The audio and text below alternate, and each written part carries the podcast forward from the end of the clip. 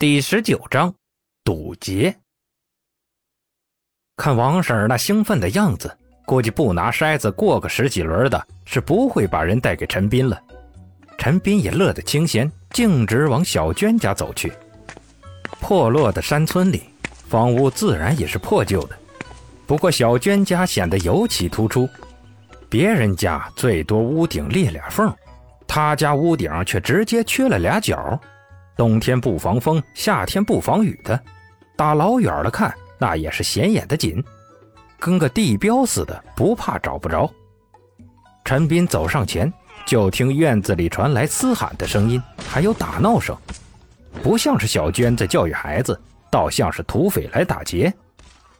不等陈斌敲门，就见院门撞开，一个卷缩着的身影滚了出来，身后还跟着小娟的哥哥马天和。拿着刨地的钉耙，边骂边追出来打。死赖皮，还敢烦我家妹妹？信不信我把你打成？哎，陈老师，我觉得你再怎么打也没办法把人打成我。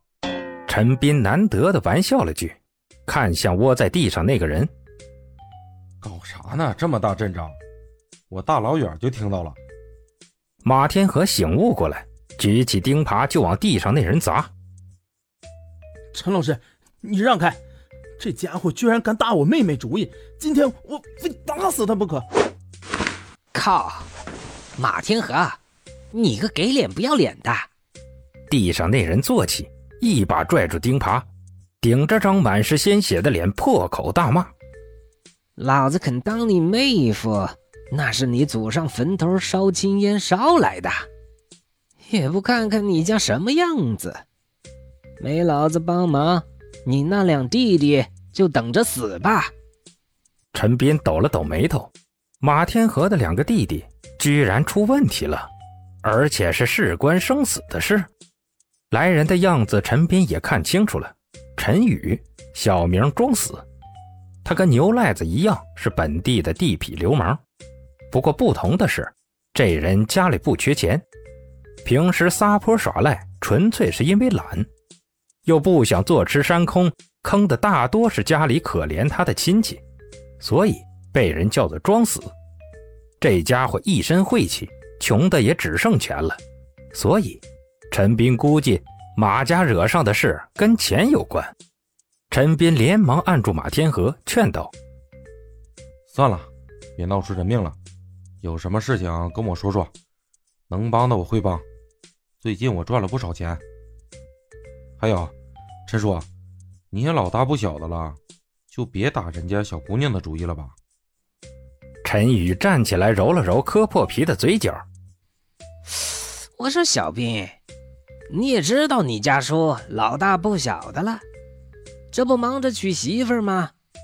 大家都是本家人，你怎么胳膊肘往外拐呀？成，说，大家都是一个村的，别啥外不外的。再说了，那两个小子还都是我学生呢，你再这样闹下去，我可保不住你了啊！陈斌说着，做事要放开天河。陈宇见天河那斗牛样，脑袋缩了缩，也不敢再说什么了，灰溜溜的就往外跑，走时还不忘把门给合上。天河秃子不甘的搓了搓牙花子，哼，算他走得快，不然我我宠死他！行了，别说空话了。陈斌拍了下他的胳膊，到底发生了什么事？你跟我说说。你两个弟弟几个月没来我这上课了，是不是？提起这个，天河的眼圈红了红，突然没啥征兆的就对陈斌跪下了。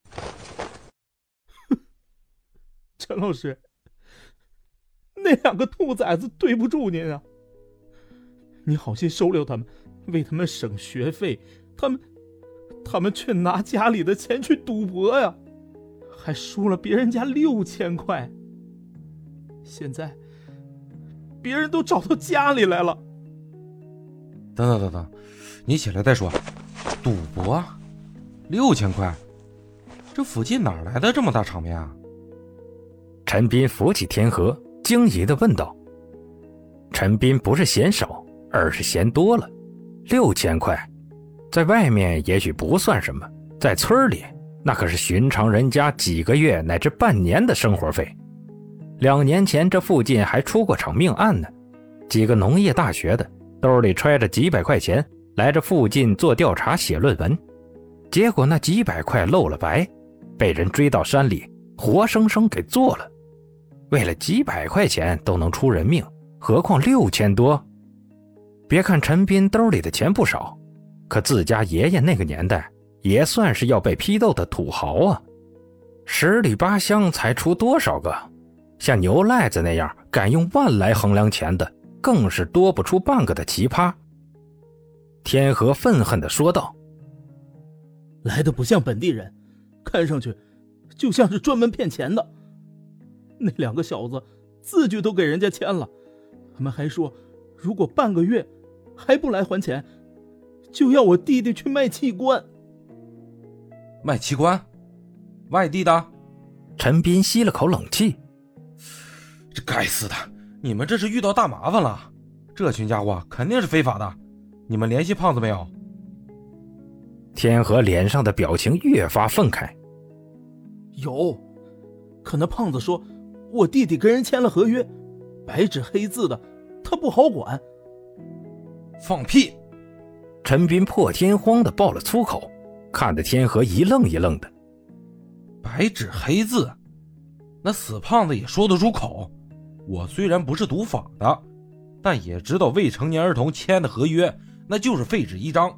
死胖子这是在知法犯法，他的乌纱帽不要了还是怎么的？天河惊喜的问道：“那，那合约是无效的？”